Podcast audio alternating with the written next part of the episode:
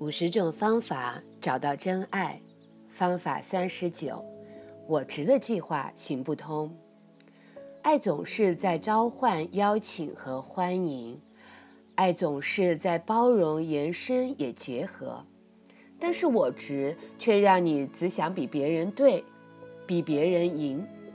我值的有效计划是告诉你，快乐幸福之道就是去抱怨别人，觉得比别人优秀。或者认为别人的所作所为让你自己成为无辜的受害者，我只害怕爱，容不下爱，我只主导了分离、隔阂、恐惧、内疚、竞争、执着、报复和自以为是，我只在爱前自惭形秽，所以想控制和被控制，而非在爱的亲密中平等的对待。批判别人的同时，自己其实觉得挺糟糕的，所以抱怨怎么可能带来快乐呢？你抱怨着我这样的生活处境与我无关，都是别人害的，这种说法懦弱而不成熟，惹人讨厌，让我们陷于受害者和加害者的循环里。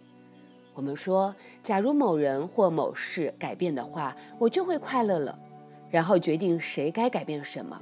如果他们不改变，我们就批判他们，然后分配一些埋怨给他们。但是，唯有我们改变和成长为成熟和爱，这样的状况才能给他们动力去改变。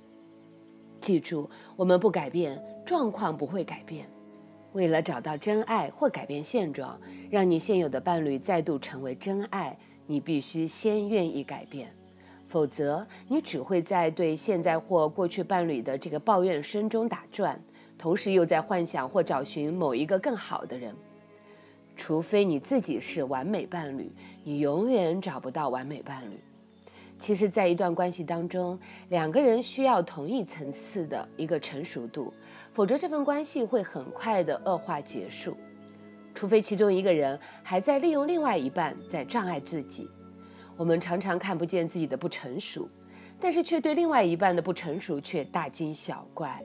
我们装作他们的行为并非是我们选择造成的，于是我们也可以自我放纵，也有了借口为所欲为。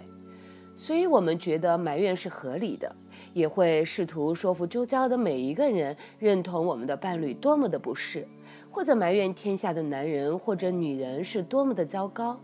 如此，好像我们就不需要改变了。但只有我们自己的改变，才能改善整个的现状。当我们处于受害状态，我们看不到，其实自己也在加害于人。这来自于追求、预期、索取、抱怨、控制、孤立或任何让我们远离亲密和平等的事儿。只有当我们治疗了我们内在的受害者，我们才有热情、信心、力量、智慧。反应和权威，来帮助别人治疗他们内在的受害者。只有当我们治疗了我们承诺亲密和平等，我们才有伴侣关系。练习，该是检查过去重要关系里的埋怨的时候了。有哪些埋怨？你要他们改变什么？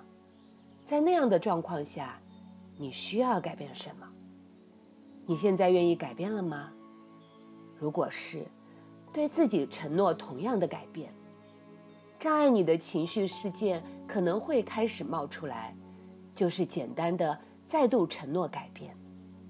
一次的承诺都会将改变拉得靠近一点，直到改变呈现。另外一个带来改变的方法是宽恕你自己，你会发现你完全的宽恕自己，就没有什么需要宽恕别人的地方了。你现在受召唤要做的，能大幅度改变你关系状况的，是什么样的改变呢？亲爱的，闭上眼睛，让自己安静的坐一会儿，十到十五分钟，并呼求你的高层心灵为你带路。在静心结束之际。不求高层心灵完成所有需要的改变，并启发你获得需要采取的行动。好好的和你在一起，放下你的埋怨，选择宽恕，选择新的行动。你不是一个人，你有我陪着你。